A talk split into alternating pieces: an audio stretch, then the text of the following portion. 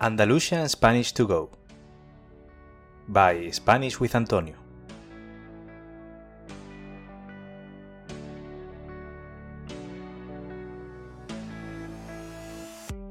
Hola a todos y a todas. ¿Qué tal? ¿Cómo estáis? Bienvenido al episodio número 40 del podcast Andalusian Spanish to Go, el podcast para estudiantes de español de nivel intermedio y avanzado que quieren progresar con su español a través de materiales auténticos e interesantes y escuchando un acento muy peculiar de la lengua española, el andaluz. Si esta es la primera vez que escuchas este podcast, me presento. Yo soy Antonio, profesor de español y fundador de Spanish with Antonio, una plataforma con la que pretendo ayudar a estudiantes que, como tú, sienten pasión por la lengua y cultura española. Este episodio es un poco especial por varios motivos.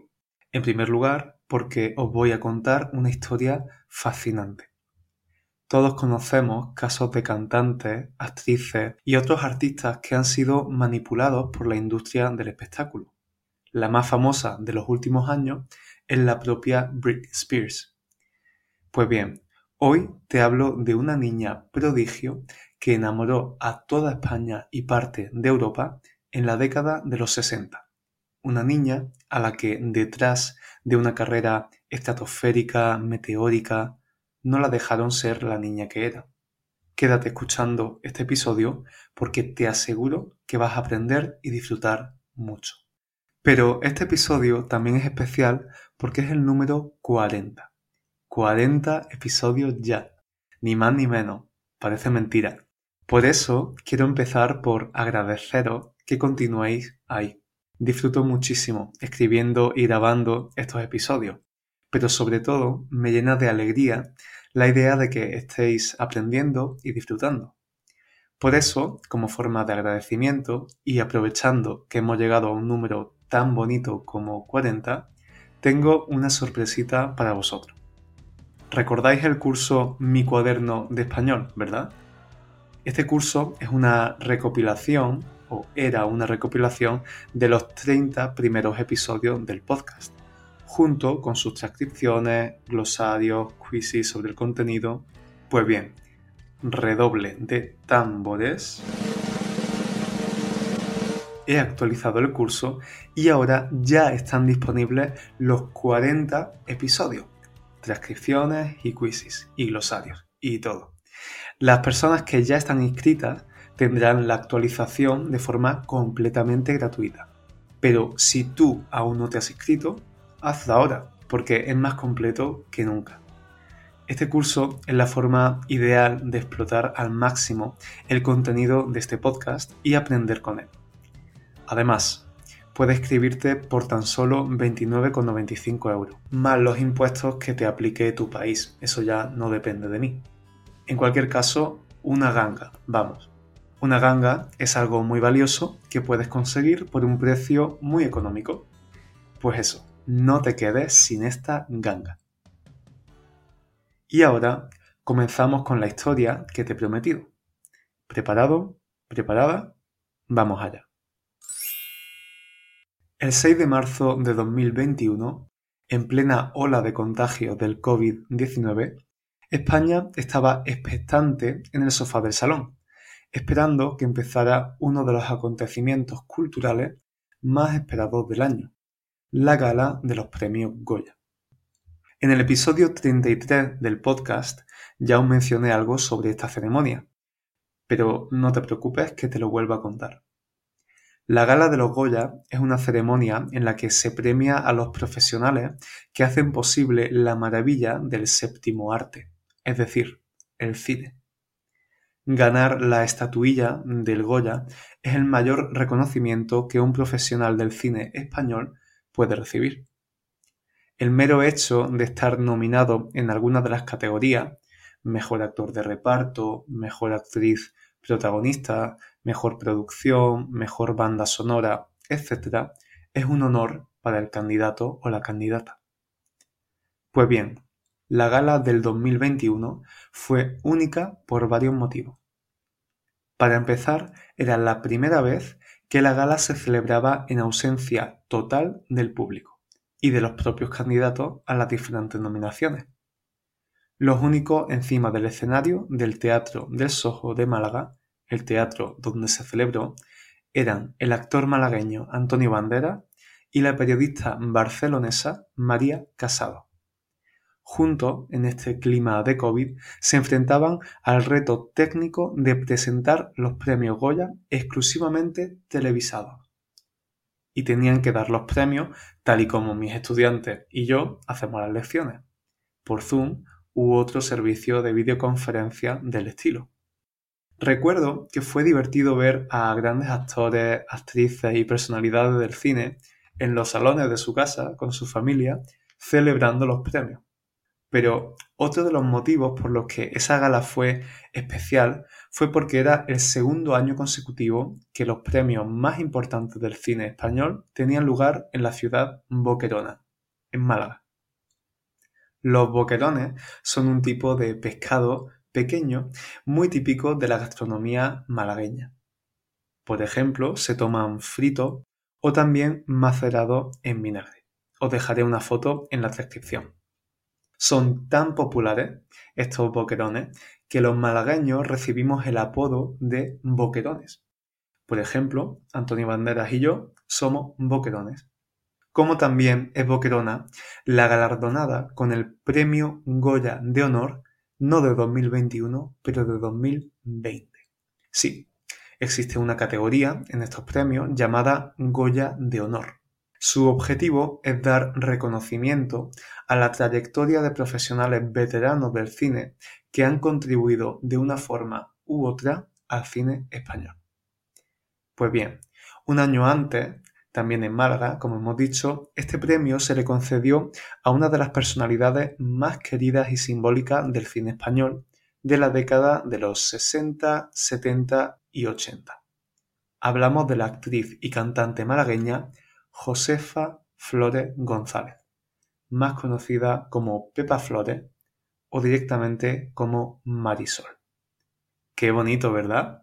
La Academia premiaba con un Goya de honor a la malagueña en su propia tierra natal. La expectación por ver subir al escenario para recoger su premio a una Marisol de 72 años era máxima. Sin embargo, pasó algo. Josefa Flores González, la queridísima Marisol, ni siquiera estaba presente en la ceremonia. Nunca llegó a recoger su premio. Qué gesto tan feo, ¿no? No ir ni siquiera a recoger el premio. Qué desagradecida. Bueno, como todo en la vida, nada es tan sencillo como parece.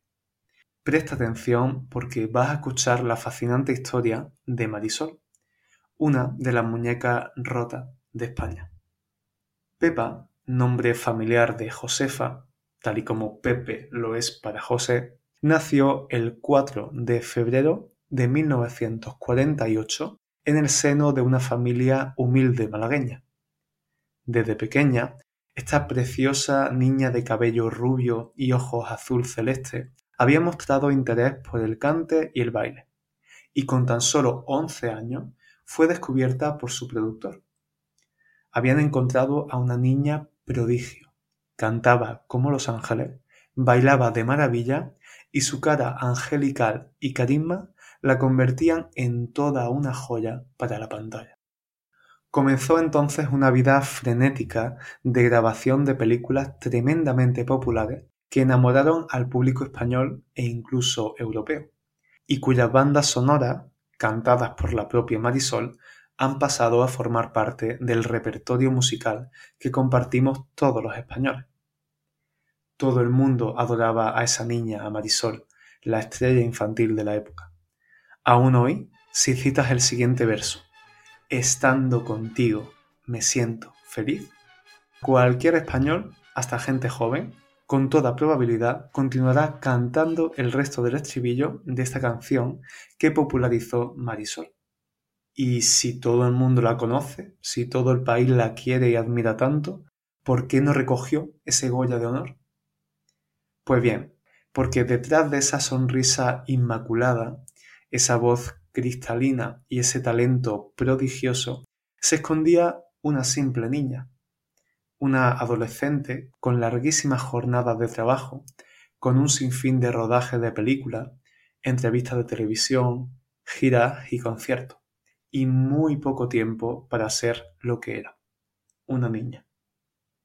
Tanto es así que con tan solo 15 añitos, a Marisol le diagnosticaron una úlcera en el estómago, causada por todo el estrés y durísimo trabajo al que sometían a la pequeña. La pobre niña estaba a merced de una industria que estaba haciéndose de oro con ella. Esta situación era conocida por el público. La prensa se llenaba de titulares como el siguiente. Marisol está triste. O ¿qué tiene Marisol? Sorprendentemente, nadie socorrió a aquella niña. La pequeña continuó y pasó de ser una bonita y graciosa niña a convertirse en una mujer joven de belleza espectacular y gran talento. Ya no era Marisol. No quería serlo. Quería romper con esa imagen de niña prodigio con la que tan infeliz había sido, y decidió cambiar su nombre a Pepa Flores. Pepa continuó actuando en películas taquilleras y recibiendo premios, pero toda esa fama era una espada de doble filo. Es decir, también tenía su lado negativo. Pepa continuó soportando que la convirtieran en un objeto y vendieran su imagen. Continuó soportando que explotaran su talento y continuó soportando decenas y decenas de entrevistas, titulares y comentarios machistas de la época que se obsesionaban con reducirla a una mujer hermosa, atractiva y seductora. Años más tarde, en una de sus últimas entrevistas, Pepa Flores hizo unas declaraciones que dejó helado al país entero. Dejar helado a alguien es sorprender hasta el punto de dar escalofrío. Dijo que con 15 años ya quería dejar el mundo del espectáculo, pero no la dejaron. Dijo que sufrió abusos desde pequeña por parte de muchos de los buitres que la rondaban, pero nadie le hizo caso. Y dijo que la famosísima foto en la que posaba desnuda para la revista Interview, que fue todo un escándalo en aquella época, había sido publicada sin su consentimiento. Pepa Flores decidió retirarse y desaparecer totalmente del mundo mediático y la escena pública en 1985, con tan solo 37 años. Desde entonces no ha aparecido ni una sola vez en televisión, no ha concedido entrevistas y lleva una vida tranquila y discreta en la ciudad de Picasso, su ciudad natal. Quizá ahora comprendas por qué Pepa Flores no quiso acudir a recoger ese premio honorífico. En su nombre lo hicieron sus tres hijas. Dos de ellas se dedican al mundo artístico actualmente. Ellas dieron las gracias en nombre de su madre y no hubo necesidad de justificar su ausencia. Todo el mundo sabía la maldición que persiguió a esta niña prodigio.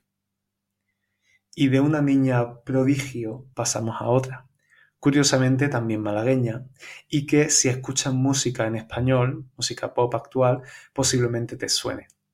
Se trata de la cantante de pop Ana Mena. Precisamente, Ana Mena, con 12 añitos, interpretó a Marisol en la miniserie Marisol la película, sobre la vida de esa niña que encandiló al país en los años 60.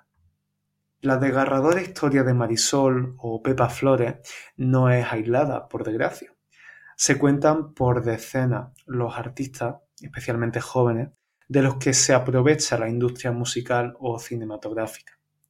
Como hemos dicho, un caso conocido por todos es el de Britney Spears, pero podríamos mencionar a muchos otros, como por ejemplo el del cantante puertorriqueño Luis Miguel. De hecho, podéis ver una serie sobre la vida de este cantante en Netflix. En cualquier caso, debemos agradecerle a Pepa su aguante y su fortaleza, pues gracias a haber sido una mujer tan fuerte, podemos disfrutar hoy en día de películas y canciones maravillosas en las que, aún a su pesar, es decir, aunque no fue algo positivo para ella, nos conmovió con su magia. Gracias por compartir este ratito conmigo una semana más. Espero que hayas aprendido mucho con este episodio. Te invito a investigar un poquito más sobre la vida de esta mujer y por supuesto, si quieres sacarle todo el jugo a estos episodios, recuerda que puedes inscribirte al curso Mi cuaderno de español. Ahora actualizado con todos los episodios de este podcast. Tienes el enlace abajo en las notas. Y ahora, si has disfrutado del episodio, no olvides valorar este podcast con 5 estrellas o también dejar una reseña, una valoración pero sobre todo no olvides recomendarlo a tus amigos o conocidos que estén estudiando español y vayan a disfrutar este contenido. De esta forma ayuda a que este podcast crezca y a que muchos otros estudiantes puedan disfrutar de él. Muchas gracias de nuevo por estar ahí. Nos vemos la semana que viene en YouTube con un nuevo vídeo y en dos semanitas con un nuevo episodio. Hasta entonces. Chao.